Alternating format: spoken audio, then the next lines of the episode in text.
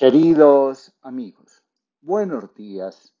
Comparto con ustedes la reflexión del día de hoy titulada El Dios del desierto. El Dios que se encuentra cuando vamos al desierto es un Dios que nos libera de nuestras esclavitudes y nos protege de todos los peligros. En la consulta he ido aprendiendo cuando la gente siente espíritus que los molestan, energías extrañas que mueven cosas, voces misteriosas que asustan o invitan a hacer cosas que en muchas ocasiones atentan contra la vida y la dignidad, no es porque haya alguien haciéndonos daño a través de la brujería u otras artes, sino porque estamos reprimiendo algo de nuestro ser auténtico. Muchos terminan enojados, abrumados o frustrados cuando un adulto, por la razón que sea, los desanima, desautoriza, niega apoyo u obliga a ir por un camino diferente al que el ser nos invita a seguir. Muchos temen a realizar su vocación por temor a las resistencias que encuentran en el mundo de los adultos en el sistema familiar. En el libro del Principito, por ejemplo, el aviador cuenta que de niño quiso pintar. Como lo hacía mal, los adultos le aconsejaron estudiar matemáticas, geografía y otras cosas que fueran más útiles para la vida. Cuando el principito aparece, lo primero que le pide al aviador es que haga un dibujo. A veces, los adultos pecamos por falta de empatía. Un maestro de dibujo, con toda seguridad, habría hecho bien en el alma del aviador. En el desierto van apareciendo los demonios que nos han acompañado durante un largo trayecto de nuestra vida. Podemos sucumbir ante la fuerza con la que estos demonios aparecen y en lugar de asentir a la vida, dedicarnos a reprocharnos y a juzgar a los adultos por su falta de cercanía, empatía, entrega y quién sabe otras cosas más. Los demonios vienen a nuestro encuentro para dialogar con nosotros, para ser vistos, para ser integrados en la vida, en el alma, y de esta forma convertirse en fuerzas sanadoras que al darnos su energía hacen posible nuestra autorrealización. Para que todo esto suceda es necesario que haya un deseo de conexión con Dios. El acompañamiento de Dios asegura nuestra victoria sobre los demonios. ¿No puedes hacer algo con respecto a este reloj, Mullah Rasnudin? ¿Qué? Bueno, nunca está bien, nunca marca la hora correcta. Cualquier cosa que hiciera sería una mejora al respecto. El mulá Nasruddin tomó un martillo y lo golpeó con él, y el reloj se detuvo.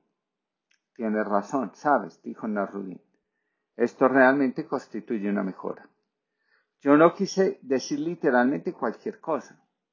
¿Cómo puede estar mejor ahora que antes? Bueno, verás. Antes de que yo lo detuviera nunca estaba correcto.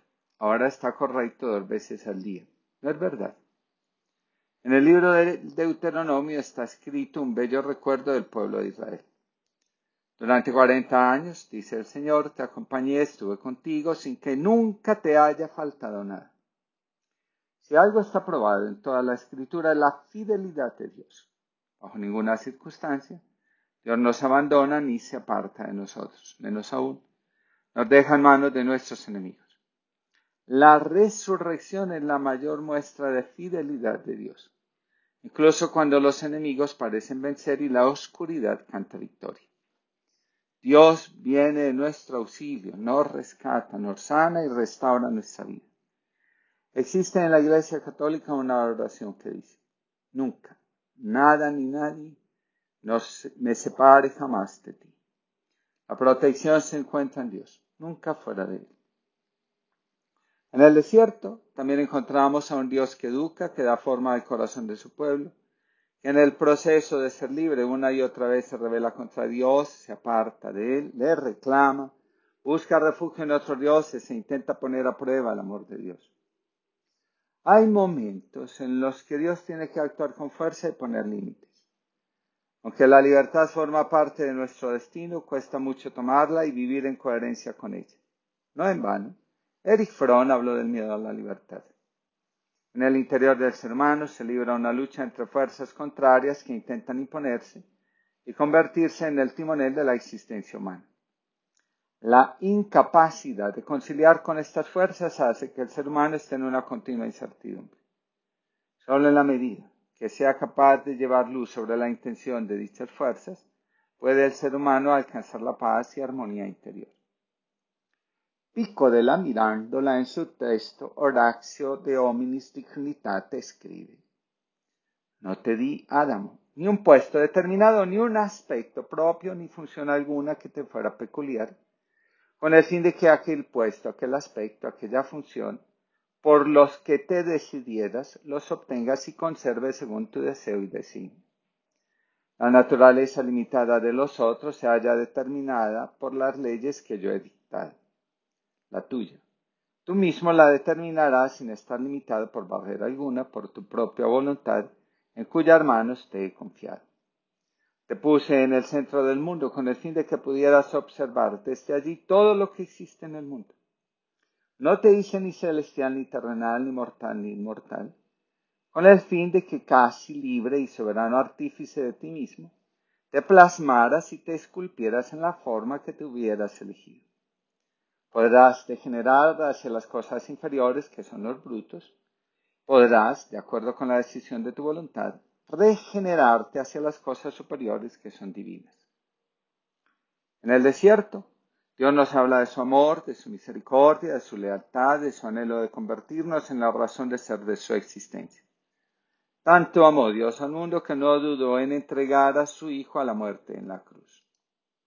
El Dios del desierto anima a superar la esclavitud, pero sobre todo a entrar en una relación de amor con Él como la que nuestro corazón siempre anhela, fiel, estable, amorosa, sanadora y capaz de perdurar hasta el final. Para lograr asentir a la invitación de Dios, es necesario moldear nuestro corazón en el amor. Algo que solo se alcanza si sanamos nuestras heridas, abrimos nuestro corazón y nuestra mente a la verdad que Dios nos revela, cuando nos habla de lo que Él hace por nosotros y cómo nos libra de los peligros que acechan nuestra vida. El Dios del desierto no está exento de sentir ira cuando ve la dureza que hay en el corazón de su pueblo y la forma como se resiste a su amor, a su cuidado y a su protección. Moisés buscó el favor del Señor su Dios y le suplicó, Señor, ¿por qué ha de encenderse tu ira contra este pueblo tuyo, que sacaste de Egipto con gran poder y con mano poderosa? ¿Por qué dar pie a que los egipcios digan que nos sacaste de su país con la intención de matarnos en las montañas y borrarnos de la faz de la tierra? Calma el ardor de tu ira, aplácate y no traigas sobre tu pueblo esa desgracia. Acuérdate de tus siervos, Abraham, Isaac e Israel. Tú mismo prometiste que harías a sus descendientes tan numerosos como las estrellas del cielo Tú prometiste que darías a sus descendientes toda esta tierra como su herencia eterna. Entonces el Señor se calmó y desistió de hacer a su pueblo el daño que había sentenciado. El corazón nuestro, en muchas ocasiones, es lisonjero. ¿Cuántas veces, sabiendo que Dios nos cuida y protege, salimos corriendo a buscar refugio y protección en cosas que sabemos no nos pueden salvar, sanar y reconciliar?